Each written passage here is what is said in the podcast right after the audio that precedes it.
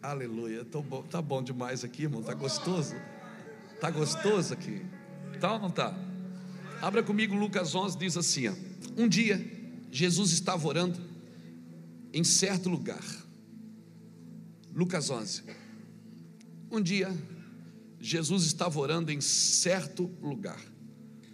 Quando acabou, disse-lhe um dos seus discípulos: Senhor, ensina-nos a orar, como também João ensinou seus discípulos.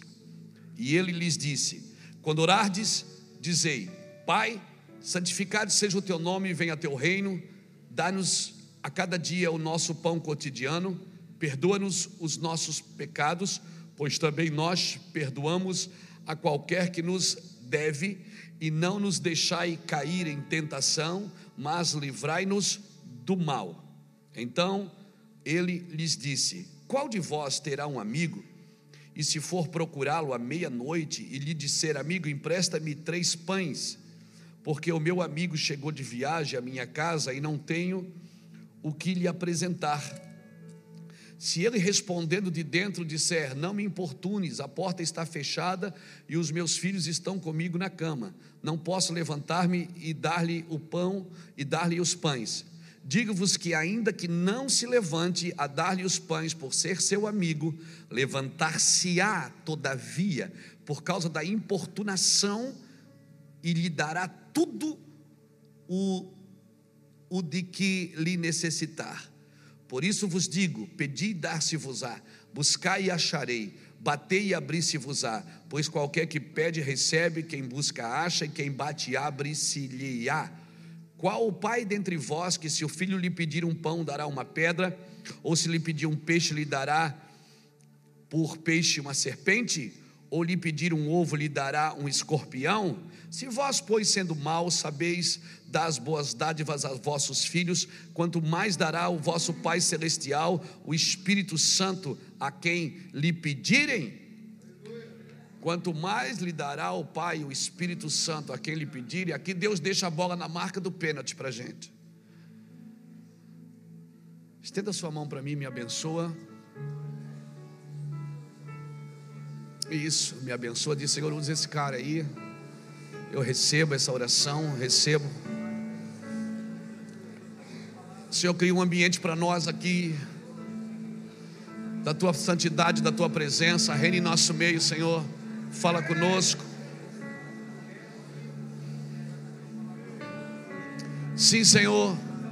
Sim, Pai. Sim, meu Deus. Sim, meu Deus. Sim, Senhor.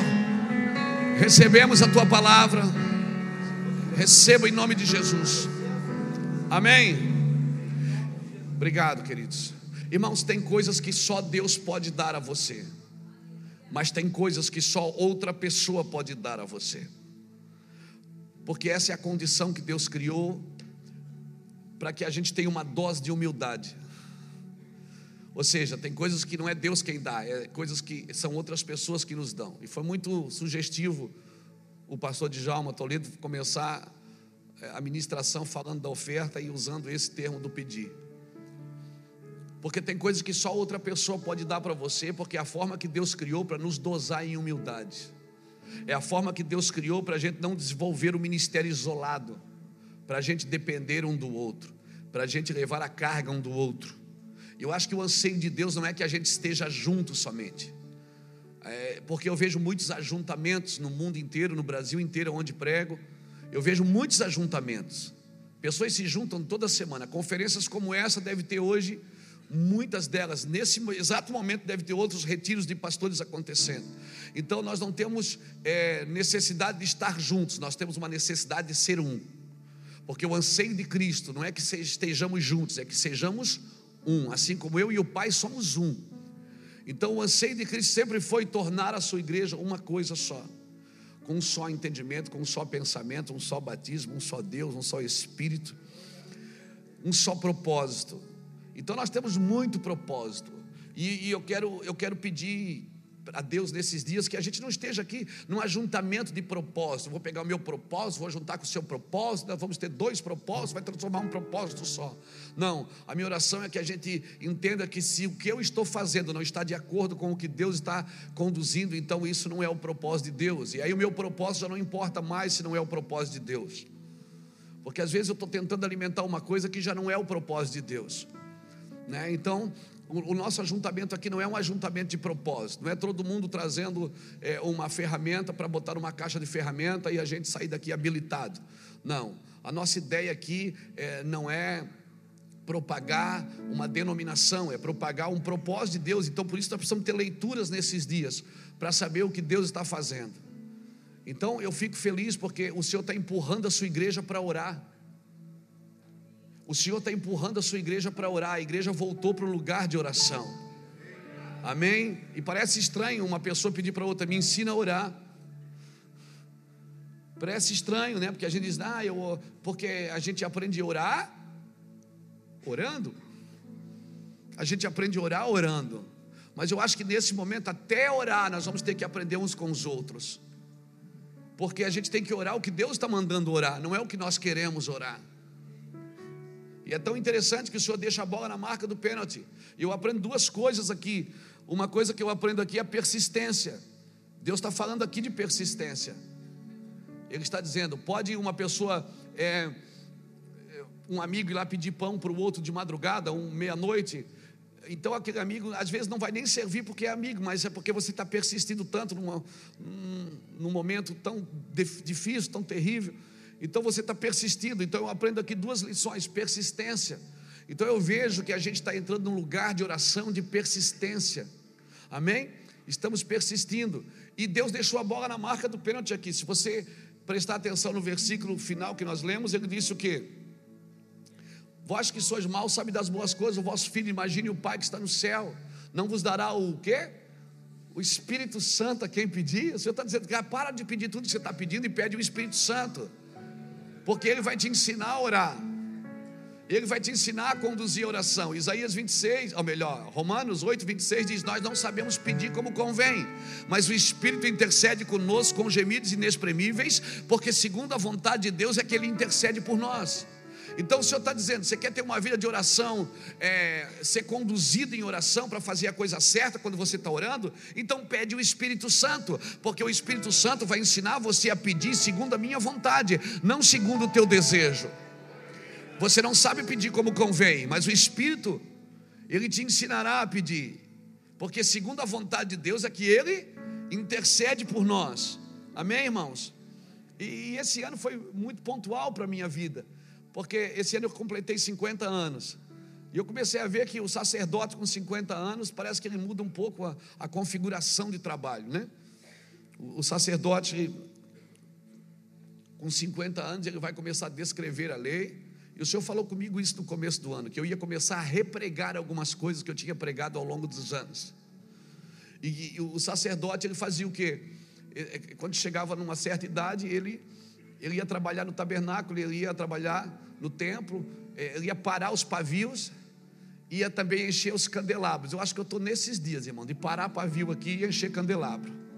Amém? Porque se o pavio está fumegando, ele, né, ele tem que continuar dando o seu fruto. Então, a minha oração é que a gente volte que a igreja volte para uma vida de oração prazerosa, sustentável, uma vida de oração radiante, que a gente tenha desejo de fazer, que a gente não ore para a igreja crescer, porque muitas vezes a gente faz campanha de oração para a igreja crescer, faz campanha de oração para entrar mais dizimista, mais ofertante, e, e parece que a gente perdeu um pouco do propósito original do que Deus quer que a igreja faça.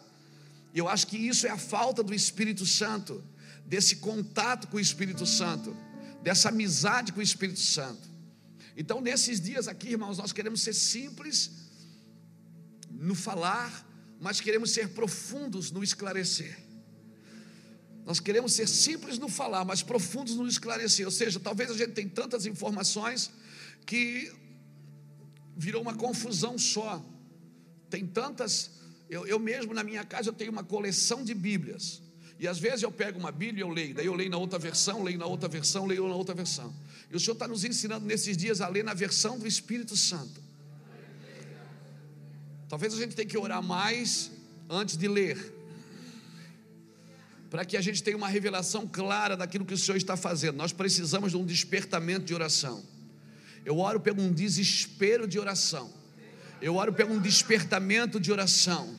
Eu oro para que a gente volte a buscar, a contemplar a beleza do Senhor. Amém? Eu oro. Por que, que eu oro? Porque as coisas não se cumpriram todas ainda. Tem coisas que ainda não se cumpriram. Há uns dias atrás eu preguei sobre Atos capítulo 2, quando é, desce o Pentecoste em Jerusalém e eles começam então a, orar em línguas repartidas como de fogo e começam a orar. Havia pelo menos 17 nações em Jerusalém naquele dia. Obrigado, pastor. Havia pelo menos 17 nações em Jerusalém naquele dia. E a Bíblia diz que foi tão interessante que cada um entendeu no seu próprio idioma o que estava acontecendo. Doideira isso, mano. Cada uma entendeu no seu próprio idioma, porque quando Deus vem, cada um entende na sua movimentação. Cada um entende, ah, mas eu trabalho com célula, ah, eu não, eu trabalho com convívio, eu não, eu trabalho com, com campanha, eu não, eu trabalho com isso. Quando a, a glória de Deus vem, cada um entende no seu próprio idioma, irmãos.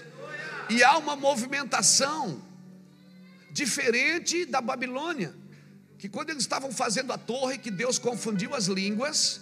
Irmãos, deixa eu falar para você. Você que tem criança, lá atrás tem a escolinha das crianças, tá? Tem o pastor, nós trouxemos o nosso pastor de crianças. Nosso pastor, pastor Clava, lá atrás você tem, tem a escolinha com as crianças. Você pode levar as crianças lá, permanecer, se quiser ficar lá com elas. Amém? Então deixa eu voltar a falar aqui de Babilônia. Babilônia, quando Deus quando Deus confundiu as línguas, eles tiveram que parar a obra por quê? Porque não foi Deus que mandou eles fazer aquilo. Quando Deus vem com a sua glória, querido, as línguas elas não se confundem em nosso meio. As línguas se confundem em nosso meio quando não é Deus que está governando. As diferenças, elas são um problema quando não é Deus que está fazendo. Quando é Deus que está fazendo, as diferenças não podem ser problema em nosso meio. A gente, mas a teologia dele é diferente, a, teologia do outro é diferente. Irmão, o que nos separa não é a nossa teologia, a nossa arrogância. O que nos separa não é a nossa teologia, a nossa arrogância de achar que o que temos é o melhor do que o outro tem. É que a gente acha que o que a gente é a última Coca-Cola do deserto, a última bolachinha do pacote. E às vezes eu esqueço de sentar com outro que recebeu de Deus também, que é um servo do Senhor, que às vezes está, às vezes só equivocado na sua movimentação, mas é um homem de Deus, é uma mulher de Deus. Que eu posso contribuir com a minha movimentação Amém? E de repente, na minha, no meu anseio de estar com Ele, Ele pode me contribuir com coisas que Ele tem que eu não tenho. Mas nós não, nós vamos nos separando pela teologia. E é assim desde a fundação do mundo. É assim, as religiões elas se separam pelas teologias. Irmãos, esse não é o tempo. Esse não é o tempo, esse é o tempo que a oração vai nos ensinar a viver juntos. Porque se tem uma coisa que todo mundo faz igual é orar. Está todo mundo orando para o mesmo Deus. O problema é a nossa movimentação. O problema é a nossa dificuldade de trabalhar juntos. Então a minha oração é que as diferenças não nos separem. Que as diferenças contribuem para o crescimento eu oro pelo um despertamento de interesse pela beleza de Deus nesses dias, pela beleza de estudar as coisas do Senhor. Amém? Cutuca a pessoa que está do seu lado e diga para ela: seja um estudante da beleza de Deus. E você conhecerá a sua palavra na íntegra. Se nós estudamos a beleza de Deus, a gente vai. O que é que Davi disse? Salmo 27, 4. Uma coisa eu pedi ao Senhor e a buscarei. Eu pedi e vou fazer. que eu possa estar na casa do Senhor todos os dias da minha vida para contemplar a sua formosura e aprender no seu templo. Então, ninguém aprende sobre Deus sem primeiro contemplar sua formosura, meu irmão. A palavra não é clara se você só estuda sobre Deus, você tem que contemplar o que Ele é para depois a palavra ficar clara dentro do seu espírito. Se você não contemplar o que Deus é, a palavra não tem clareza dentro de você, é só informações. E nós estamos numa geração com tantas informações, mas que adora muito pouco a Deus, que não contempla, que não estuda a sua beleza. Parece até engraçado estudar a beleza de Deus. É, como é que se estuda a beleza de Deus? É eu ficar olhando e dizer, meu Deus, mas você é bonito mesmo, hein? Você é bonito pra caramba. Que beleza é essa? Então não adianta, se eu não contemplo a sua formosura, eu tenho que seguir, irmão, o processo. Contemplar a sua formosura e aprender no seu templo. Não adianta eu querer aprender sobre Deus se eu só quero aprender, se eu não vou contemplar o que Ele é. Isso não faz sentido. Então, quando o Pentecostes desceu ali em Atos capítulo 2, e eles começaram a orar em línguas repartidas como de fogo, e cada um entendeu no seu próprio idioma. Alguém gritou lá: esses caras estão bêbados, esses caras estão embriagados, porque a gente costuma criticar coisas que a gente não experimentou.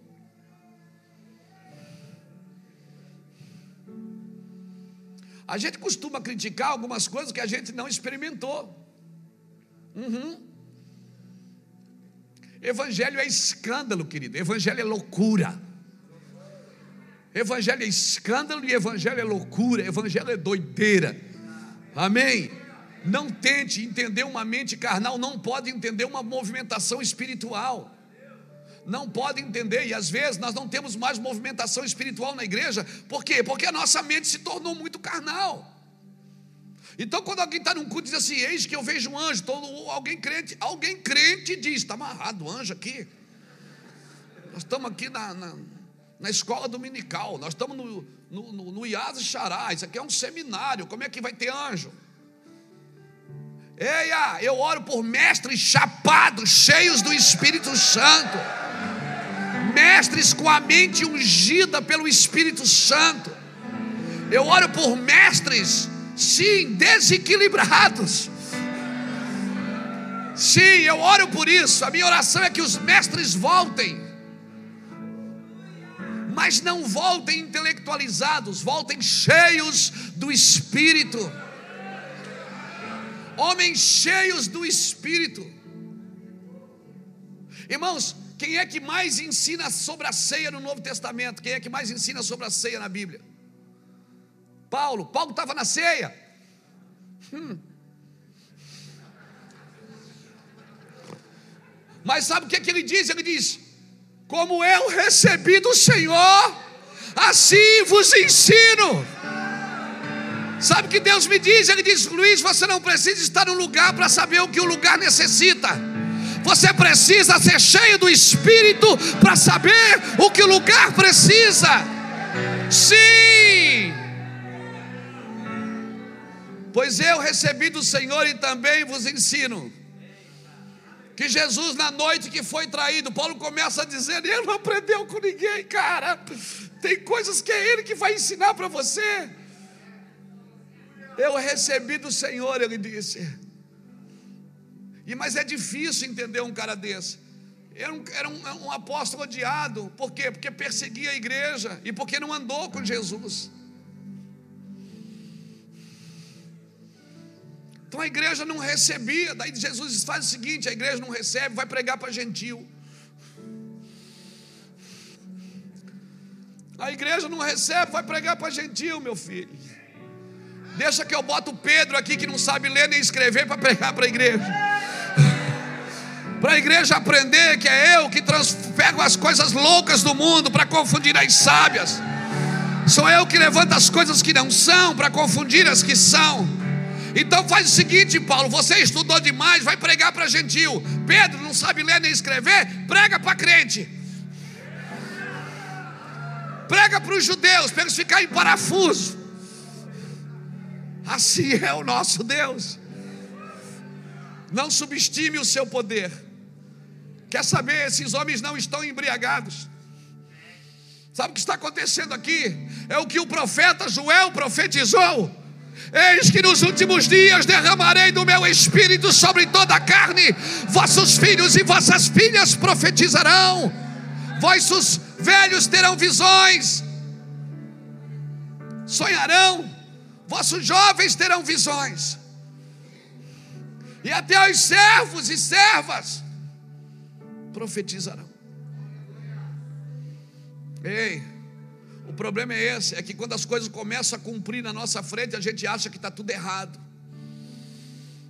A gente lê a Bíblia, lê a Bíblia, tem uma expectativa, e quando tem uma expectativa, quando as coisas não acontecem de acordo como a gente esperava, a gente começa a criticar. Nós não temos uma, uma consciência que Jesus está aqui. Ó, agora Ele está aqui. Aí quando faz isso, está amarrado, isso é meninice.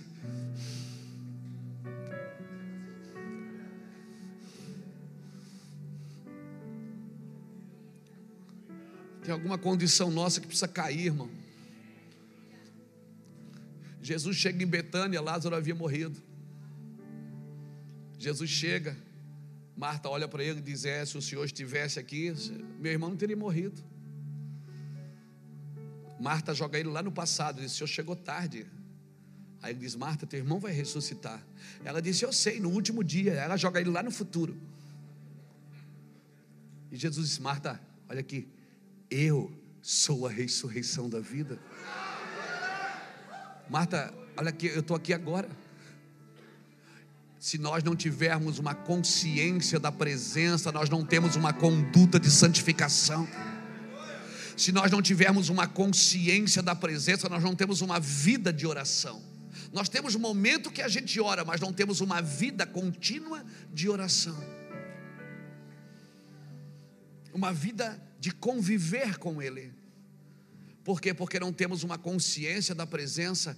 Oramos, olhamos para a Bíblia como um livro de história ou como um livro de esperança, mas não olhamos como um livro de realidades. A Bíblia é um livro de realidades e toda vez que eu abro, ele salta. A sua glória deveria saltar e eu deveria ter esperança naquele dia, para que se cumprisse algumas coisas naquele dia. Mas muitas coisas que se cumprem na minha vida, eu não celebro porque não veio do jeito que eu esperava. Eu tenho uma expectativa de como vai se cumprir, não do que vai se cumprir. Eu tenho uma expectativa que de como eu, eu, eu, desenho na minha mente carnal como que vai acontecer. Então a gente recebe uma profecia, filho meu, eu que te digo. Nós estamos ainda aqui nem José, a gente tem o sonho que os feixes de trigo vão se dobrar diante de nós, mas a gente não, não fez a conta de quantos anos eu vou ter que esperar e passar e sofrer e suportar para que isso aconteça. Aleluia. Nós somos bons de expectativas, mas nós somos ruins de desfrutar da realidade. Então a minha oração é: Senhor, ensina-nos a orar. E ele vai dizer, filho, pede o Espírito Santo, ele vai te revelar o que, é que você está acontecendo aí.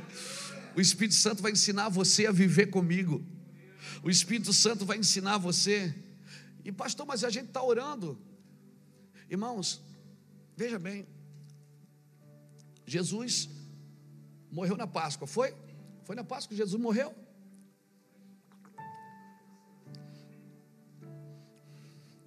O Pentecoste é 50 dias depois da Páscoa, é ou não é? É? É isso? Pentecoste é 50 dias depois da Páscoa. É isso? Então Jesus ficou 40 dias na terra depois que morreu. Então, quando ele pediu para eles ficar juntos em Jerusalém, era só 10 dias.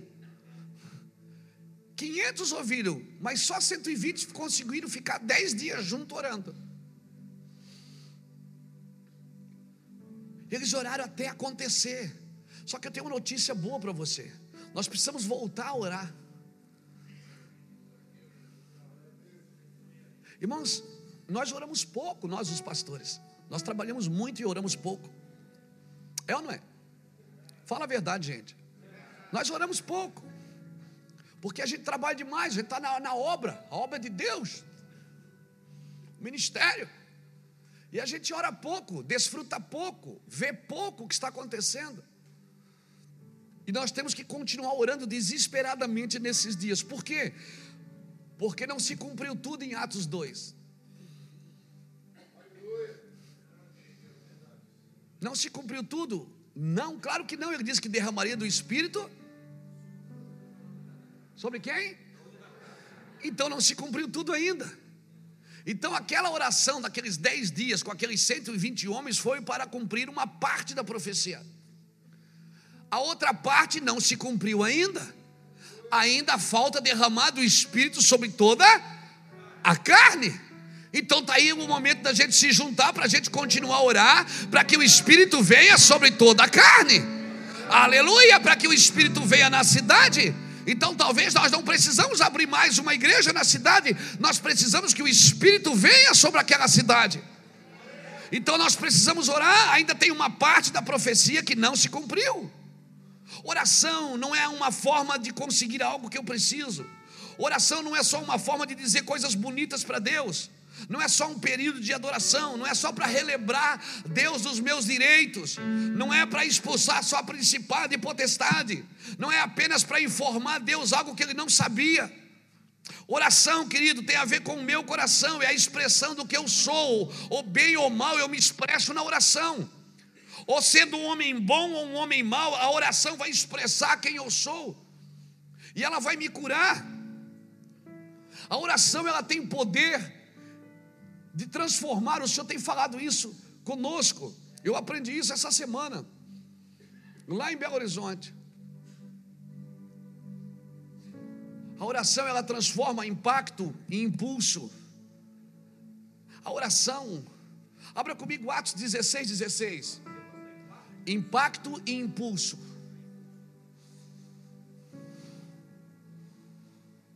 Aquilo que vem para te matar, que parece que vem para te parar, é só um impulso para te para te empurrar para coisas mais profundas. Olha o que diz Atos 16, 16. Vamos só, só para a gente se achar. Atos 16, 16 diz assim: ó. Versículo 16. Só vamos ler o 16. Indo nós ao local de oração, saiu-nos ao encontro uma jovem que tinha um espírito de adivinhação, na qual, adivinhando, dava grande lucro aos seus senhores. Esta, seguindo a Paulo, e nos clamava, dizendo: Estes homens que anunciam o caminho da salvação são servos de Deus Altíssimo. E ela fez isso por quanto tempo? Muitos dias. Onde é que Paulo e Silas estavam indo? No caminho de oração. Eles estavam indo para onde? No caminho de oração. Irmão, o diabo, ele conhece a tua rotina, mas não conhece o teu propósito.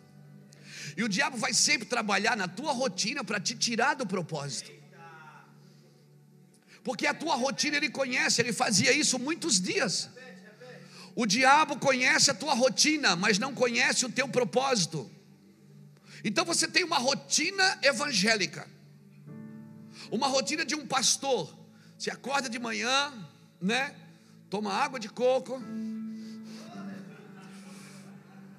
come duas panquecas com ovo caipira, depois vai correr oito quilômetros no seu condomínio, depois anda duas horas de bicicleta. Não? Tem alguma coisa errada com a gente, então. Ah, não? Então tá. Satanás conhece a tua rotina e o trabalho do diabo, ele vai interferir na tua rotina para te tirar do propósito. Paulo e Silas estavam indo aonde? Aonde? No lugar de no meio do caminho, todo dia tinha uma jovem que dizia: Meu Deus, que homem abençoado. Tira uma selfie comigo. Meu Deus, que homem querido. Que, que homem abençoado. Que, que pregador. Que coisa linda. Que maravilha. Isso. É a primeira promoter da Bíblia. e aí vai. Aí Paulo e Silas, Paulo diz, para e diz: cala a boca, diabo. Pronto, aquele dia mudou a rotina. Aquele dia eles foram para onde? Na cadeia. Foram presos. O que é que eles fizeram na cadeia? Meia-noite fizeram o quê? Oraram e cantaram hinos ao Senhor. Ou seja, mudou a rotina, mas não mudou o propósito. Eles estavam indo aonde? Ao lugar de oração. O diabo entrou no meio, tirou da rotina eles podem tirar da rotina, mas o propósito eu não mudo. O propósito é o mesmo. Quer na rádio, na televisão, quer na, em Alphaville, quer em Alfavela, quer na igreja grande, quer na igreja pequena, quer de terno e gravata ou quer de tatuagem. O meu propósito eu não mudo. Muda a rotina, mas não muda o propósito.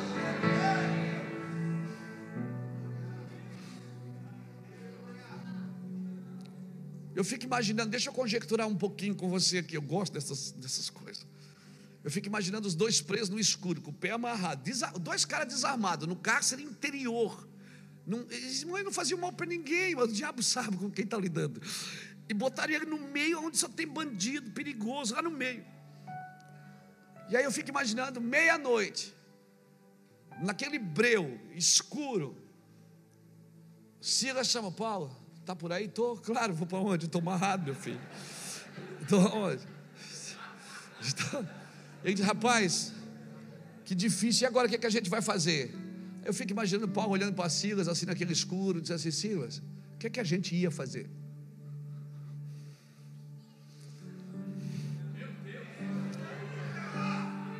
Ah, a gente estava indo aonde, Silas? A gente estava indo orar. Então, meu filho, vamos fazer aqui mesmo. Tá, mas as minhas costas agora tá marcada, ó Silas.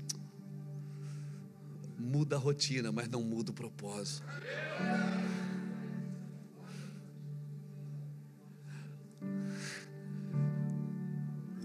Deus nunca perde o propósito. Você não deveria perder também porque mudou a rotina. Ensina-nos a orar, Senhor, sem perder o propósito. Ensina-nos a orar, Senhor Deus, a clamar com, com, mesmo, com a mesma intensidade no meio da dor, no meio da dificuldade, Senhor. Ensina-nos a viver nessa intensidade, Senhor Deus. Que mesmo que mude, Senhor Deus, o nosso ambiente, mas não mude. Não mude, Senhor. Nos dias difíceis, por isso que a Bíblia é clara, lembra-te do teu Criador antes que venham os dias maus. Porque no dia mal você tem no que lembrar, você tem aonde estar firmado. Vai ter dias maus na sua vida e esse impacto é só para gerar um impulso para você crescer. Esse impacto é só para gerar um lugar para você crescer. À meia-noite eles começaram a cantar. Talvez se eles fossem para o lugar de oração, lá não, não tinha portas que precisavam ser abertas. Portas que precisavam ser abertas estavam na cadeia. Então Deus, tá, às vezes Deus precisa dar uma ajudinha para a gente. Ou seja, a gente está tão habituado numa rotina evangélica que Deus diz: Eu vou ter que criar uma situação, eu tenho que provocar você para você abrir portas em lugares que você nunca abriu antes, que você nunca entrou antes. Deus está provocando a gente, Brasil. Deus está nos provocando. Segunda Crônicas, capítulo 7, versículo 14, é o versículo preferido dos cristãos. Se o meu povo, que se chama pelo meu nome, se humilhar e orar, é tema de congresso, é tema de retiro. E a gente gosta de humilhar e orar e buscar minha face, converter, mas a gente não leu o 13. Aí você lê o 13, você assusta. Está escrito assim: quando eu cerrar os céus e não houver chuva, quando eu enviar o gafanhoto para que consuma o produto da terra, ou seja, vocês não vão ter colheitas. Quando eu enviar peste no meio do meu povo, peste, é Deus que está falando. Ponto. Versículo 14: Se o meu povo, que se chama pelo meu nome, o Senhor está dizendo o seguinte: eu vou ter que provocar vocês, vocês estão muito quietos. Eu vou ter que criar uma situação para provocar vocês. Eu estou criando situação para provocar e, e, e, tem coisas que você não entrou ainda, tem ambientes que você ainda não rompeu com eles. Você está tentando encher suas cadeiras no domingo e Deus está tentando usar você para transformar uma geração. Meu Deus, alguém está aqui comigo nessa noite.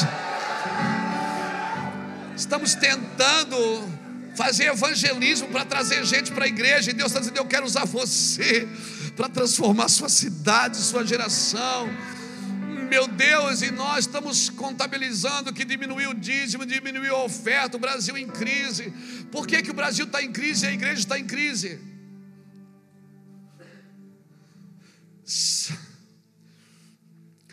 Se o Egito está em crise, a igreja não pode estar em crise.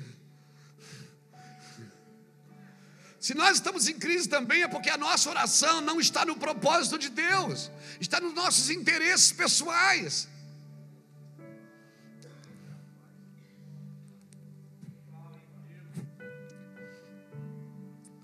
A oração tem esse poder. O propósito daquele dia era salvar a família de um carcereiro.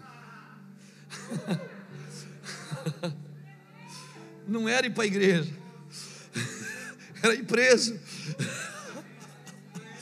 O propósito daquele dia não era ir para a igreja, era ir preso. Aí a gente diz, Deus me usa. Aí a gente escolhe o ambiente que quer ser usado. E Deus diz, ok. Aí a gente acabou o templo. Lembra quando Salomão acabou o templo? Você lembra disso? Reis 8, 1 Reis 8. É, está na Bíblia. Quando eles acabaram o templo, aí Salomão vai lá e dedica o templo ao Senhor, chama os sacerdotes, eles dedicam o templo ao Senhor, não é? Eles chamam o Senhor, eu dedico agora, nós dedicamos, isso aqui é teu, é tudo, Senhor, é tudo teu isso aqui, ó. Nós damos tudo para o Senhor. Aí o Senhor disse: Tá bom, é a glória do Senhor veio. Aí os sacerdotes que iriam ministrar, o que é que acontecia com eles? Eles caíam. Eu sempre achei que eles caíam da glória de Deus, era muito avivamento, cheio. Aí Deus diz: Não, você dedica uma coisa para mim e depois você quer ministrar. Você dedica uma coisa para mim, você tem que deixar eu ministrar. Aí você pega a sua vida e diz que agora a minha vida é sua, Senhor. Te dou meu coração, te dou minha alma. Aí Deus diz, ok, ele entra e a gente quer ministrar. Deus diz, eia, se você dedicou algo para mim, você não precisa mais pôr a sua mão. Tem algumas coisas que não fazem mais sentido no meio da igreja.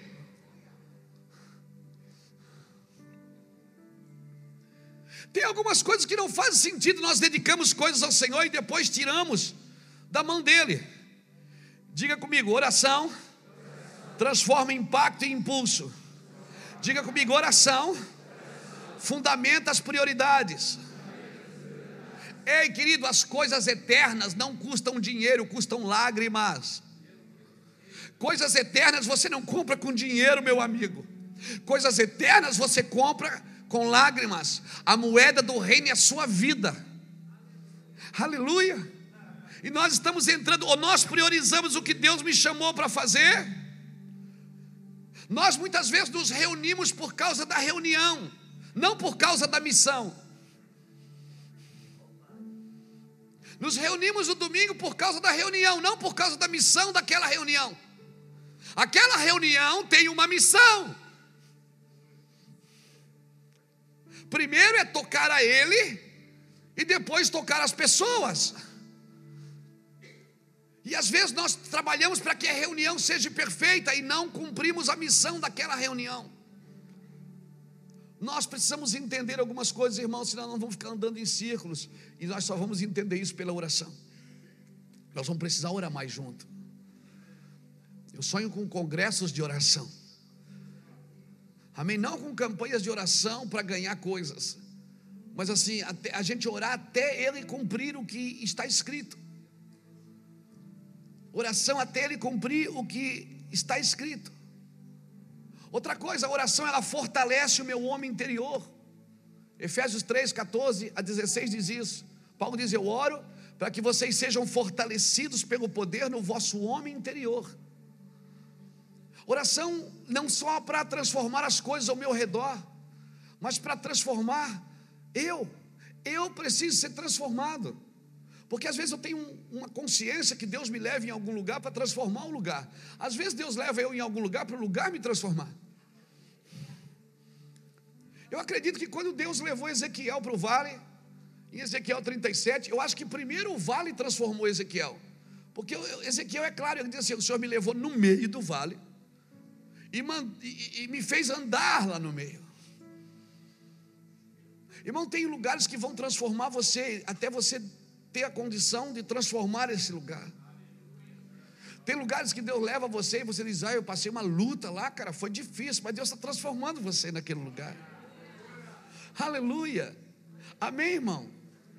Eu, então a minha oração é que o nosso homem interior seja fortalecido, que a gente seja batizado de temor. Nós precisamos. E parece que tem algumas palavras que elas parece que não tem revelação. Você fala elas, parece que elas não têm revelação e porque elas não têm uma revelação, a gente não presta atenção. Palavras como temor, como santidade, como paz interior, como segurança, como sabedoria sobrenatural, como lealdade da mente. Eu, eu, eu penso, irmãos, que nós sabemos tanto. Agora nós temos que pegar tudo que a gente sabe e batizar. Um dia Deus queria ungir um rei para Israel, ele enviou Samuel lá na casa de Jessé para ungir Davi. A unção que havia sobre Samuel, Deus usou para ungir Davi. Mas a lealdade que havia no coração de Urias, Deus usou para ungir o coração de Davi. Então, muitos de nós aqui já fomos ungidos para o ministério, aqui. Agora, Deus está criando situações, provocando em nós uma unção no interior. Deus está usando pessoas e coisas para nos quebrantar, para ungir o nosso coração, deixar a gente mais sensível ao ministério. Tem pessoas que vão passar na sua vida, irmãos, que vai ungir seu coração, vai deixar a gente quebrado, quebrantado. Chega um período do nosso ministério que a gente trabalha no piloto automático, as coisas já estão funcionando, a igreja já cresceu, ela, ela, ela se vira sozinha. A gente já pastoreia tantas pessoas, né? Todo mundo quer estar perto de você, todo mundo quer uma foto, todo mundo quer dar uma oferta para você.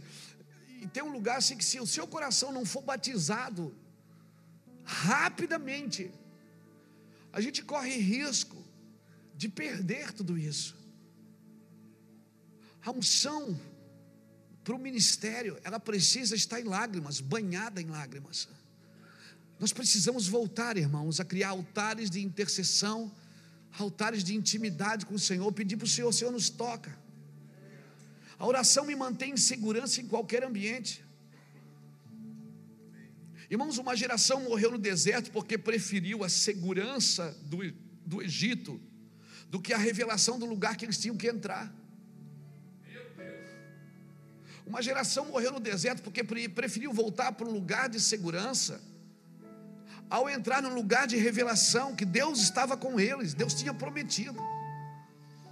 Tem alguns de nós que estamos aqui nessa noite, nesses dias, nesse retiro, que às vezes a gente quer voltar para um lugar que a gente fica pensando, às vezes eu fico vendo pessoas conversar, elas dizem assim: ou oh, aquele tempo que era uma igreja boa, aquele tempo que a gente ia na igreja, meu Deus, aquilo que era igreja. Não, igreja é agora. O problema é que a gente está transferindo princípios, a gente está transicionando princípios. Princípios não transicionam. Num tempo de transição é perigoso, porque a gente acha que tudo pode transicionar. Não, os princípios de Deus são os mesmos, eles não mudam. O que está mudando é a nossa movimentação, não os princípios, os fundamentos. Então eu não posso morrer no deserto tentando voltar para um lugar seguro, porque eu já, me, eu já estive ali e me mantive seguro. Tem gente que agora prosperou. Eu vejo daqui, eu tenho visto uns prósperos aqui, aleluia. Tem gente que prosperou e agora que ele está próspero, ele está angustiado. Está angustiado, está tomando remédio para pressão, está tomando remédio para o coração, porque agora que, agora que ele está lidando com as riquezas, ele está morrendo. Ele diz, pastor, só que eu queria mesmo, eu queria perder tudo, voltar para a vida. Eia!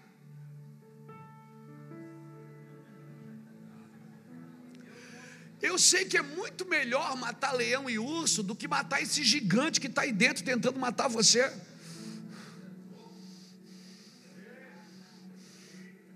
Então é muito melhor a gente ficar matando leão e urso aqui fora do que agora. Aí o papo da igreja é: rapaz, aquele irmão depois que prosperou, ele desviou, você viu? Irmão, o dinheiro, a fama, o sucesso não desvia ninguém, só revela. Porque se você é um homem bom, se seu ministério cresce, cara, você vai ficar melhor. Se você tem mais dinheiro, você vai ajudar mais gente. Você vai servir mais pessoas, você vai, cara, você vai ajudar muito mais gente. Agora, se você é um cara mau, rabugento, avarento, ganancioso, cara, quando você prospera, fica conhecido, aí você ninguém te atura mesmo. Ninguém te atura, ninguém suporta você. Então o dinheiro não desvia ninguém, ele só revela. E às vezes Deus faz isso com a gente. Deus nos dá para depois nos provar. É ou não é? Você estava lá com a igreja pescando a noite inteira, não pegava nada. Ah, não é? Dia após dia, joga a rede e não volta, joga não vem, não pegava nada. Aí Deus diz: vou, vou abençoar esse cara. Vou abençoar ele. Aí o Senhor entrou lá no seu barco e disse: Meu filho, começa a lançar rede aqui. Aí agora você está prosperando, prosperando, prosperando. Chegou com o barco cheio na praia. Jesus olha e diz assim: ó, Deixa tudo e segue-me. Aí você diz: Está amarrado. Quer dizer que, peraí, o senhor me deu para tirar depois? Aí o senhor disse: É.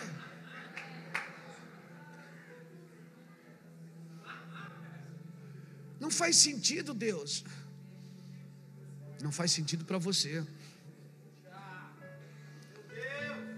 Porque, às vezes eu fico pensando com Jesus, que a minha cabeça pensa muito. Jesus chega na praia. Cara, Pedro pescou a noite inteira, não pegou nada, Israel. O cara pesca a noite inteira, não pega nada. Por que, que já não chama o cara para o ministério, né? Não tem mais opção mesmo. Tem gente que diz assim: Eu deixei tudo pela obra, mas não tinha nada para deixar. Ele não deixou nada, não tinha nada para deixar. É, tinha uma rede suja e um barco furado, mais nada. Estava endividado, estava endemonhado, não tinha nada para deixar. Aí eu disse, Senhor, por que, que o Senhor já não entra no barco de Pedro e chama Pedro? O cara está ali na pior sofrendo, não tem mais nada para dar certo na vida do cara. Por que, que o senhor já não chama a pessoa? Por que, que o senhor manda o cara, vai lá, pesca, enche o barco, enche o barco do amigo, para depois dizer tudo, deixa tudo e segue-me? Por que, que o senhor não pediu para seguir antes? Aí o senhor falou meu coração, porque eu não quero ser a sua última opção. Eu vou estar sempre te dando para você ter o que deixar. Eu vou estar sempre te dando para você ter o que deixar. Eu vou estar sempre te dando para você ter o que deixar.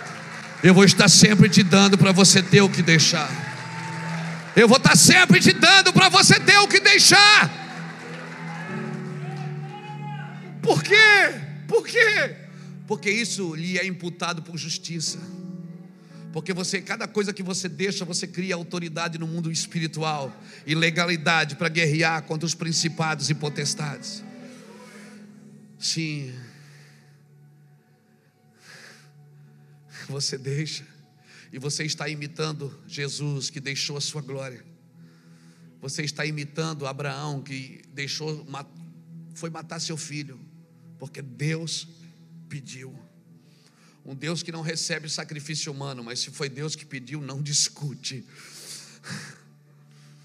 O problema é que a gente está preso a uma coisa que o Senhor falou há 20 anos atrás. O cara tá, Deus falou com ele há 20 anos atrás, ele construiu uma estrutura chamada ministério ao redor e está 30 anos trabalhando ali. E todo mundo diz, irmão, não é mais assim, está amarrado. Deus falou comigo faz 30 anos. Deus falou para Abraão: mata teu filho. Abraão vai matar o menino. Depois Deus disse: Não mata mais. Esse é o problema. Se você não continuar ouvindo a Deus, você está fazendo coisas que Deus já disse para não fazer mais.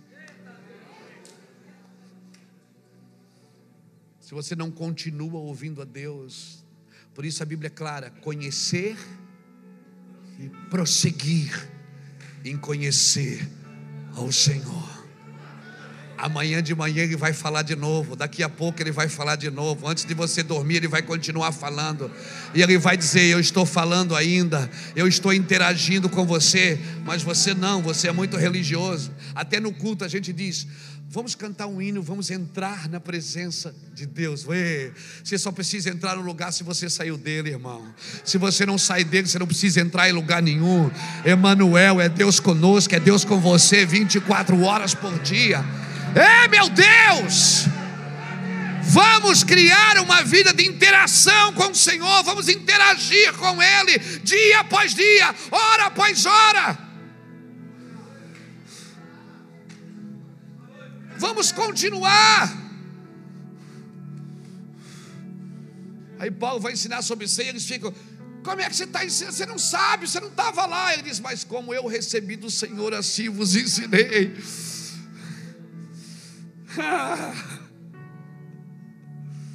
Ele está falando com sua igreja, com o seu povo. Oração me ensina a lidar com a honra.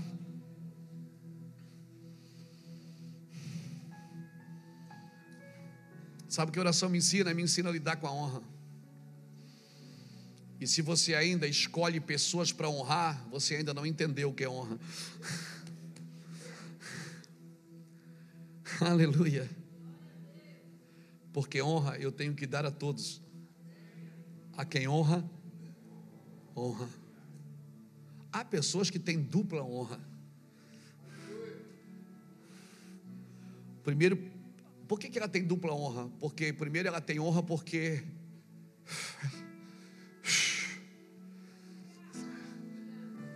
Ela é a imagem e semelhança de Deus, então eu tenho que honrá-la por isso.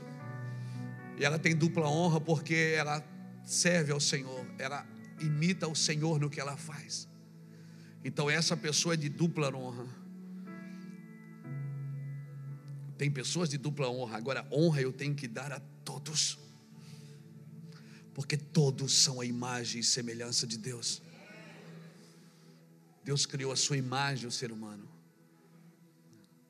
Alguns que eu quero honrar, esses são Deus, são pessoas de dupla honra, porque além de ser a imagem de Deus, eles imitam a Deus no seu caráter, na sua vida, naquilo que fazem. Então, esses são de dupla honra. Agora, todos são dignos de honra. Amém? Oração é a situação que Deus criou para mim falar com Ele. Deus cria situações para a gente falar com Ele. Deus criou isso. A oração é a vida que Deus criou para mim estar com Ele. Jesus parava na frente de um cego e dizia: O que é que tu queres que eu faça? Não faz sentido. Só para aquela pessoa interagir com Ele. Deus está sempre puxando a gente, irmão, para interagir com Ele. Jesus para na frente do cego, de vez pôr a mão no olho dele e pergunta: O que é que tu queres? Jesus fazia perguntas para provocar uma conversa.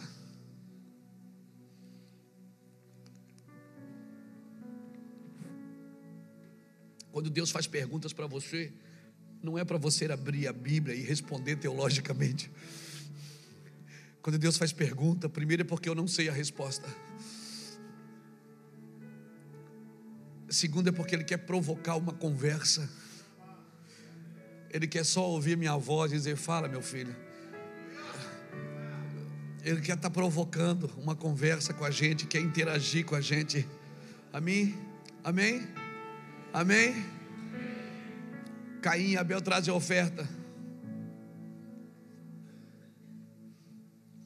Aí ele recebe a oferta de Abel, Abel e a sua oferta, mas não recebe Caim a sua oferta. Aí o que, é que acontece com o semblante de Caim? Caiu o semblante. Aí Deus começa a falar com ele. Peraí, se Deus recebeu a oferta de Abel, por que, que Deus não vai falar com Abel? Ele provoca Caim a conversar. Ele diz: Caim, se tu tivesse feito a coisa certa, tu não seria aceito. Sabe o que Deus está dizendo? Deus está dizendo o seguinte: faz de novo. Vai lá e faz de novo. Estou abrindo uma oportunidade aqui para a gente conversar. Vai, Vai lá, vou te dar uma oportunidade. Por que, que ele não ficou? Se ele recebe Abel e a sua oferta, por que, que ele não vai conversar com Abel? Ele conversa com Caim, que não recebeu nem Caim, nem a sua oferta. Deus provocando um momento de arrependimento, dizendo assim: ó, você está com o semblante caído, aí você fez, tá, por que, que você está assim? Você fez errado. Se fizeste bem feito, tu não serias aceito. Mas agora o pecado está batendo na tua porta. E se tu ficar lambendo essa ferida aí, tu vai pecar. Então te livra da culpa e conversa comigo, faz de novo o sacrifício. Vai lá, faz de novo. Deus está sempre provocando a gente, irmão. Senhor, a minha oração hoje é: Senhor, nos ensina a orar, nos ensina a conviver com o Senhor, nos ensina a viver no Espírito. Oração, sabe o que, é que ela faz comigo? Oração, ela quebranta o meu coração e ela, ela coloca dentro de mim o desejo, Júnior, de rasgar meu coração para alguém. Uma pessoa que ora pouco, ela não tem vontade de contar suas mazelas para ninguém. Mas uma pessoa que ora bastante, ela está sempre procurando alguém para consertar as coisas. Salmo 32 diz assim: Enquanto me calei, envelheceram os meus ossos pelo meu bramido o dia todo, porque a tua mão pesava sobre mim. Então disse: Confessarei o meu pecado, e tu perdoaste a culpa do meu pecado. ah, que lindo, irmãos. Sabe o que eu fico imaginando? Eu fico imaginando Jesus pega os três amigos, Pedro, Tiago e João, vai para o Getsemane. Chega lá, Jesus rasga o coração de gente, ó, estou triste. Meu coração está angustiado até a morte. Eu fico imaginando, olhando para a cara de Pedro, Tiago e João, pensando, Pedro, Tiago e João devem ter olhado um para o outro, dizendo, mas ele não pode, ele é Jesus, cara. Como é que ele vai falar uma coisa dessa com a gente? Tá, tá.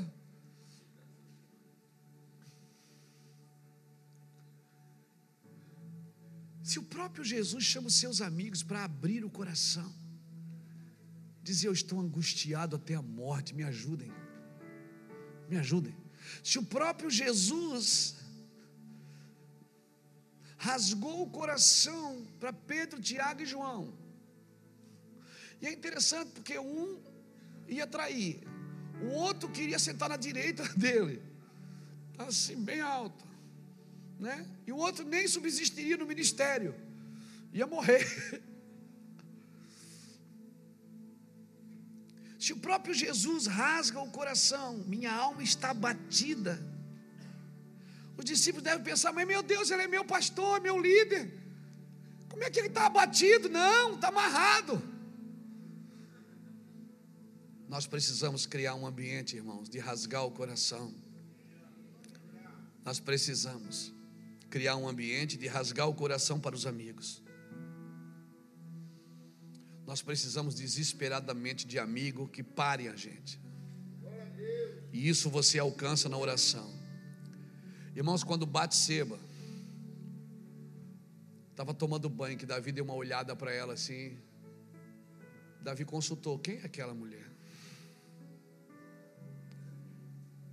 Irmão, se tivesse um amigo perto ali,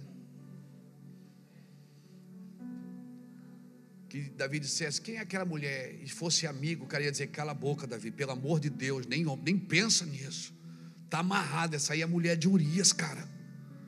Não, não, só perguntei. Né? Deus me livre, sangue de Jesus tem poder.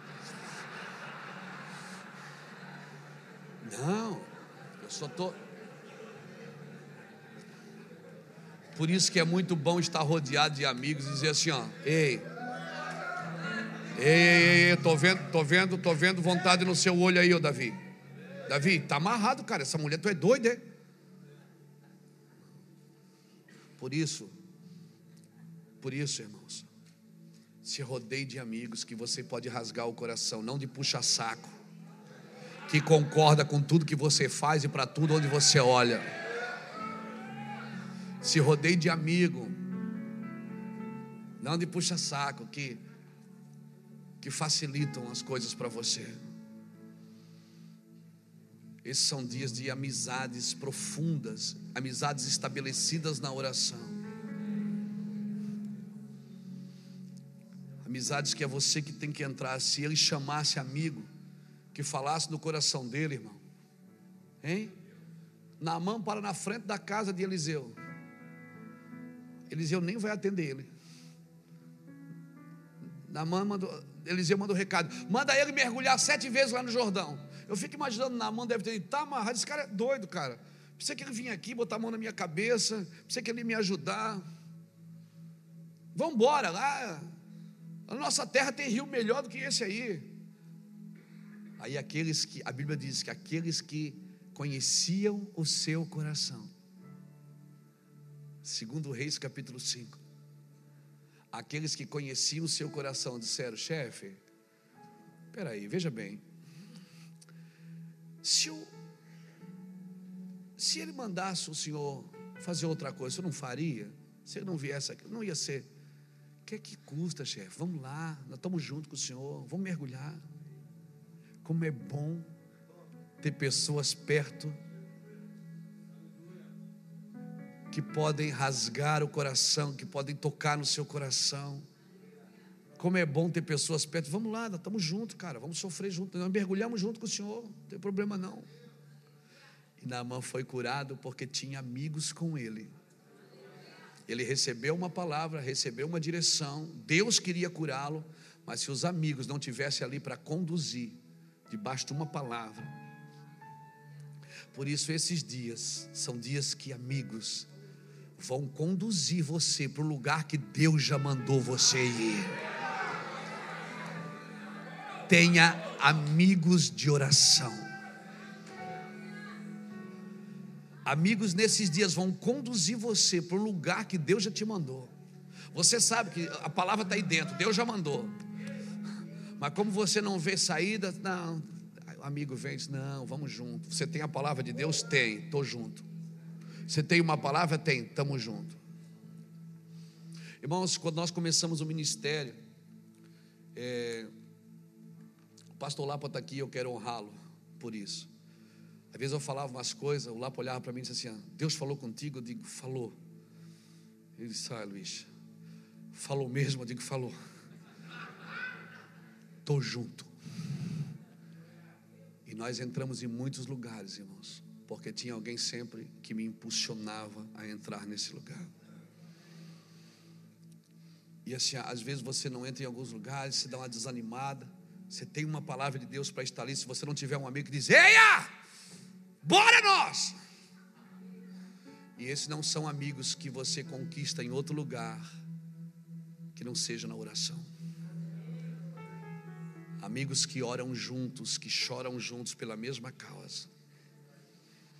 Então a minha oração é que a gente crie uma plataforma de choro, de oração, de jejum, de quebrantamento. Amigos que chegam para você, Deus falou com você, cara, falou. Não foi comigo, mas eu creio, eu estou junto. Nós temos uma vida de oração, então nós vamos entrar nesse lugar com você. Amém? Então, irmãos, hoje é, a minha oração é essa. Senhor, ensina-nos a orar. Ensina-nos a pedir a coisa certa. E a coisa certa Ele nos ensinou a pedir. O Espírito Santo. Eu fico olhando que quando José, o filho de Jacó, né, tinha aqueles sonhos, ele falava para os irmãos, falava para o pai. E a Bíblia diz assim: ó, que José guardava tudo no coração. Gênesis 37, 11. Maria via Jesus se movendo, e a Bíblia diz que Maria guardava tudo no coração. Maria guardava. Deixa eu perguntar uma coisa para você. O que estamos guardando no coração? Porque se você tem problema de rasgar o coração, é porque estamos guardando coisas que não são de Deus.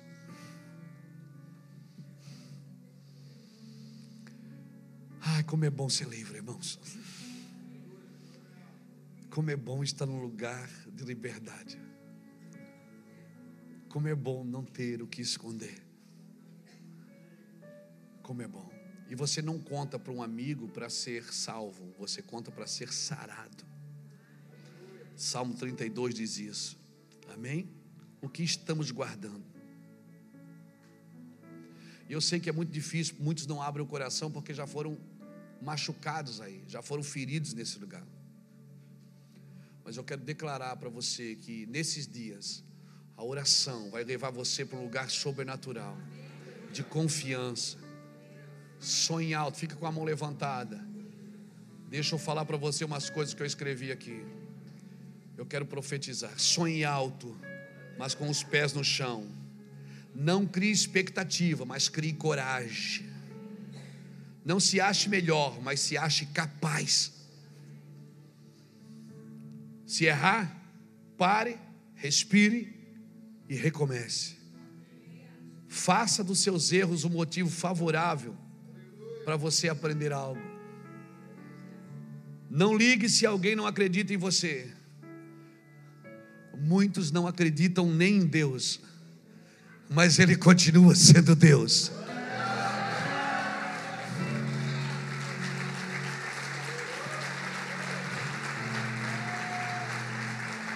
Não pare. Pastor, mas eu estou no ministério há tanto tempo, e por que, que é tão difícil? Por que, que parece que não vai? Eu já vou terminar, irmãos. Tiago 4 diz assim, versículo de 1 a 3: Nada tendes porque não pedis, pedis e não recebeis porque pedis mal, para gastar em vossos deleites. E aí ele no versículo seguinte ele diz: adúlteros e adúlteras. Às vezes, quando fala a palavra adúltero, a gente já pensa num caso extraconjugal. Não. Adúltero é todo aquele que coloca alguma coisa no lugar de Deus. Adúltero é todo aquele que ouve uma voz e se move por ela quando não é a voz de Deus. Está adulterado. Então, querido, Faça dos seus erros um motivo para crescer. A oração vai nos organizar. Para a gente terminar, Filipenses 4. Filipenses 4, versículo 6 diz assim: Não andeis ansioso por coisa alguma, mas em tudo pela oração e pela súplica com ações de graça, sejam as vossas petições conhecida diante de Deus. Pelas orações e pelas súplicas com ações de graças, ou seja, tem um coração agradecido, porque quem não tem um coração agradecido não deve nem orar, irmão, pedindo mais. vezes não pedimos e não recebemos porque os nossos pedidos não têm a ver com a vontade de Deus e sim com a nossa. O Senhor valoriza o relacionamento e o companheirismo, não só as petições. E quando nós pedimos, o fluxo da graça aumenta. Quando nós pedimos regularmente a Sua vontade. Aleluia. Vamos dar uma chapadinha? Aleluia. Você suporta mais um versículo? Isaías 56.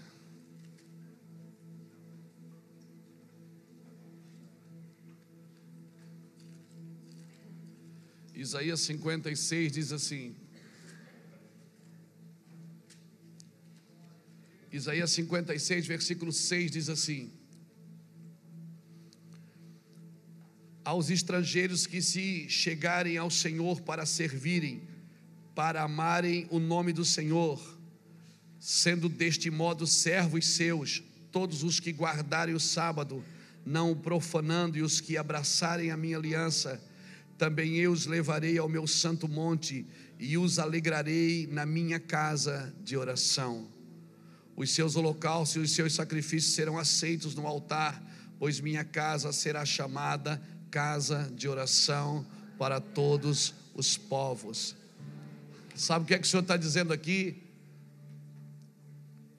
Serão felizes na casa de oração. Sabe para quem Ele está dando essa palavra aqui?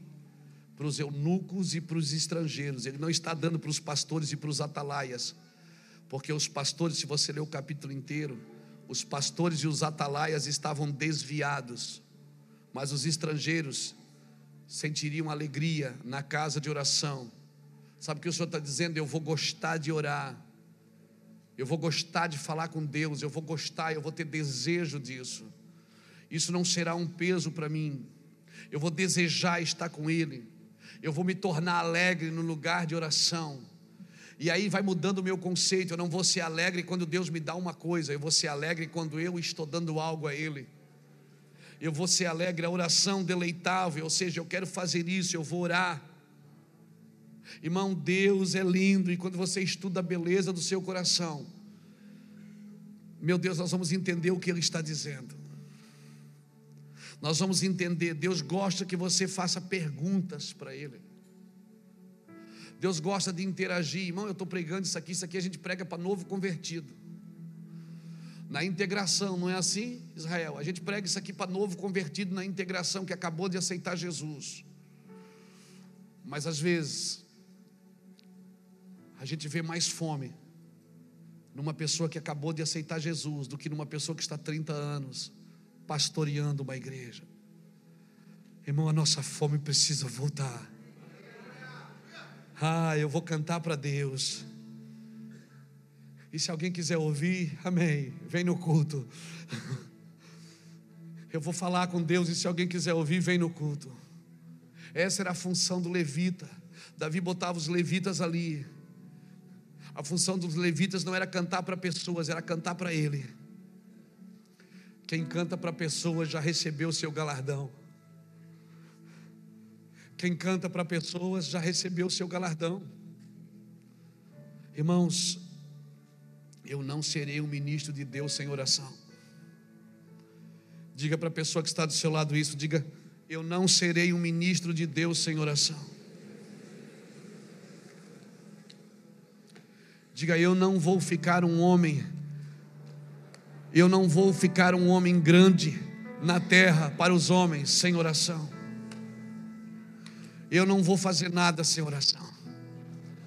Eu acho que a gente pode orar um pouco agora, não?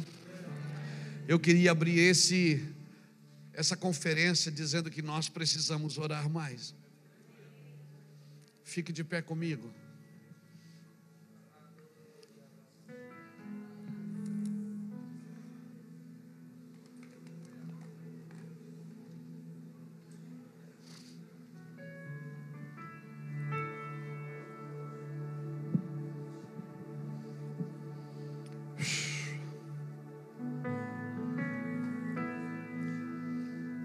Queria pedir que os irmãos não saíssem ainda, que a gente não terminou. Nós vamos orar agora.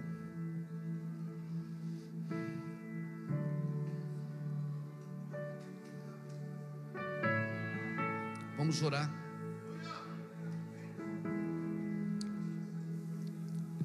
Às vezes, irmãos, às vezes você vai para um culto, fica no gabinete até terminar o louvor.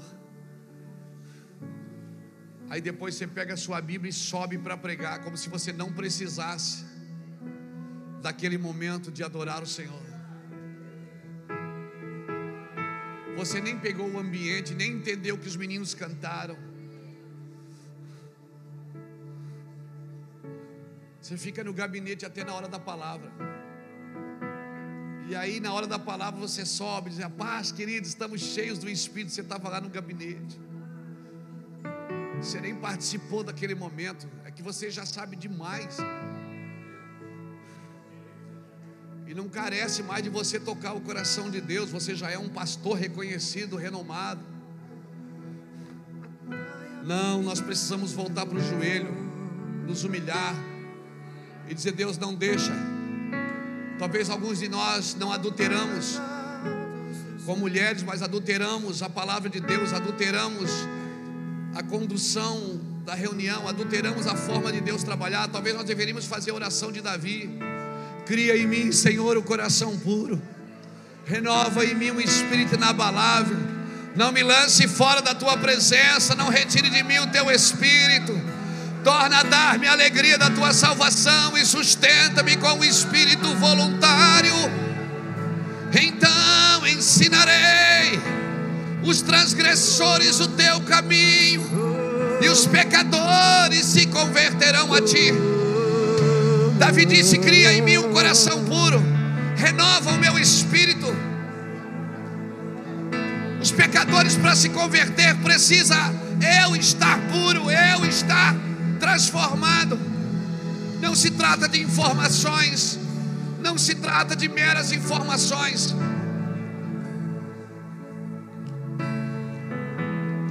Poucos pastores param para ouvir os outros. Às vezes você está pregando, pastores não te ouvem, porque já sabem tudo. Às vezes você diz na igreja, vamos abrir a Bíblia em tal lugar, alguém já diz, ah, isso aí eu já sei, ele já falou sobre isso, e sai no meio da reunião. Por quê? Porque desvalorizam. Nós entramos num lugar de humilhação e começamos a honrar o que os nossos irmãos carregam. Olhamos lá para o altar, quem é que está falando? Quem é que vai pregar domingo? É fulanar. Sabe como se chama isso? Obesidade espiritual, estamos fartos.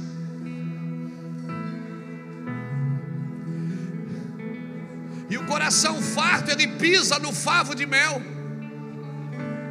A alma farta pisa no favo de mel. Mas para a faminta, até o amargo é doce. Que venha fome para o Brasil, Senhor, fome da tua presença, fome da tua santidade, fome da tua glória, fome de humildade, fome de humilhação, fome, fome, fome, fome da tua presença.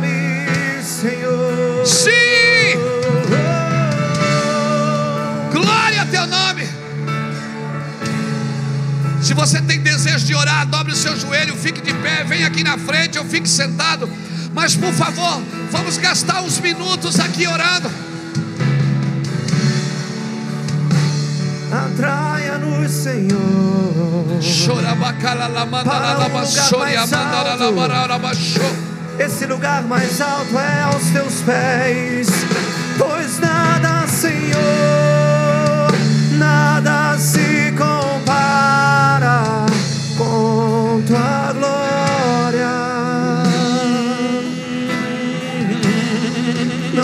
lugar melhor para eu estar, Senhor. Nada se compara com tua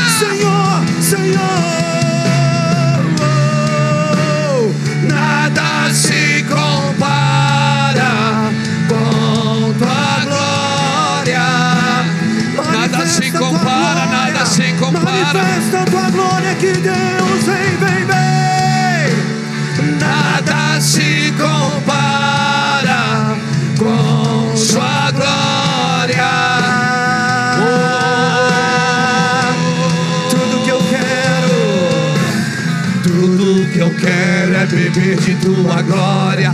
Tudo que anseio é comer de tua presença. Meu maior desejo é estar em tua mesa. Como eu te amo.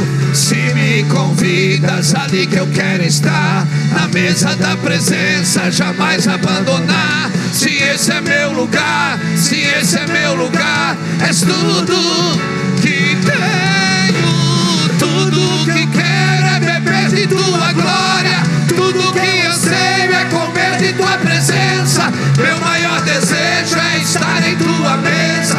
Como eu te amo. Se me convidas ali que eu quero estar, na mesa da presença, jamais abandonar. Se esse é meu lugar, se esse é meu lugar, és tudo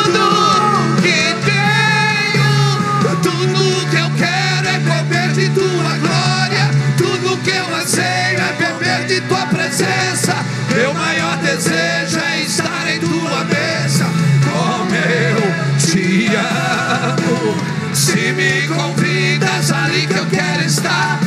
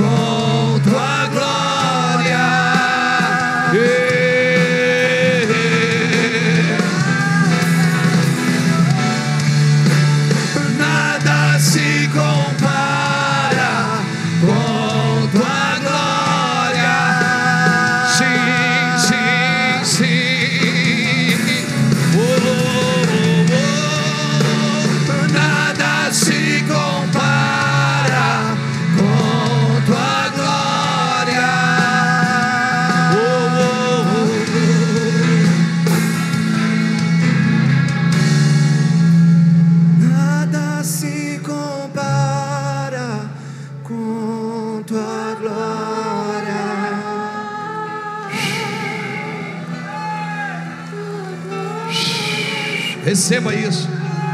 Receba um despertamento de oração. Receba um despertamento. Receba um desespero interior por estar com Ele. Receba uma força, um despertamento nele, um desejo sobrenatural de servi-lo, de estar com Ele, pastor. Pastor, você tem que orar mais. Nós, pastores, precisamos orar mais do que todos, porque a nós foi confiado o ministério, a nós foi confiado o coração das pessoas. Alguns têm sim um ministério de oração, mas nós precisamos ter uma vida de oração, uma vida entregue ao Senhor. Sim. Quero profetizar que você se alegrará na casa de oração. Construa um altar na sua casa. Se tiver que diminuir um quarto, diminui, mas construa um lugar para você e para ele. Construa um lugar para vocês dois interagirem. Construa um lugar na sua, no seu ministério, na sua denominação para ele. Deixa que ele venha e conduza. Que esses dias nós possamos estar quebrantados e humildes diante do Senhor. Um coração contrito e abatido não desprezará o Senhor. Que as coisas que Deus tem dado a nós e feito em nós e através de nós não venham nos roubar dele. Não venha nos roubar dele. Deus não te chamou para trabalhar para ele. Deus te chamou para estar com ele. Marcos, Marcos 3 diz que ele separou os doze apóstolos para estar com ele e os enviou a pregar. Primeiro o chamado é para estar com ele, depois os enviou a pregar. Nós somos chamados para estar com ele. Estar construindo um ambiente para interação entre nós. Um ambiente onde céu e terra se encontram um ambiente onde Ele possa nos, pode nos conduzir e falar coisas do nosso coração, que possa nos desvendar para nós mesmos. Ah, meu irmão. Aí tem coisas que ninguém vai te ensinar. E mesmo que você não esteja na ceia, como Paulo não estava, você ainda vai dar diretivas corretas e ensinar coisas profundas sobre uma coisa que você nem participou dela.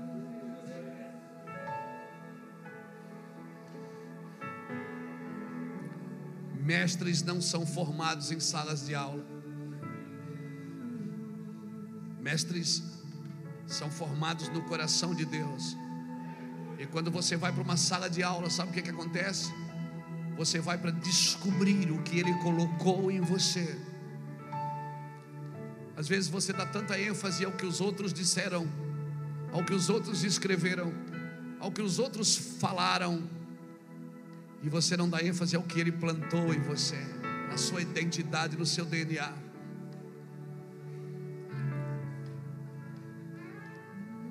Meu ministério começou a ter relevância quando eu entendi que eu precisava ouvir o, o som do meu coração, o som que Ele colocou em mim, o som dele gritando. Quando eu tive que fechar meus ouvidos para algumas coisas e ouvir o que Ele dizia para mim. Então, foi aí que nós do ministério começamos a ter relevância. Porque conselhos muitos podem dar, mas destino só Ele. E os pais que Ele enviar, as mães que Ele enviar. Por isso que nessa noite, por favor, não se deite sem gastar 10 minutos com Ele. Peça para Ele diga: Senhor, o que eu vim fazer aqui? Eu sei que eu não vim só ouvir pregadores. Tem algo mais, Senhor. Me desvenda, me revela. E Ele vai falar, irmão. E as coisas vão crescer dentro da gente. E aí a gente nunca mais vai trabalhar para a igreja crescer aqui fora, porque ela vai desenvolver aqui dentro. E você verá as coisas antes delas acontecerem. Levante suas mãos e aplauda bem forte ao Senhor.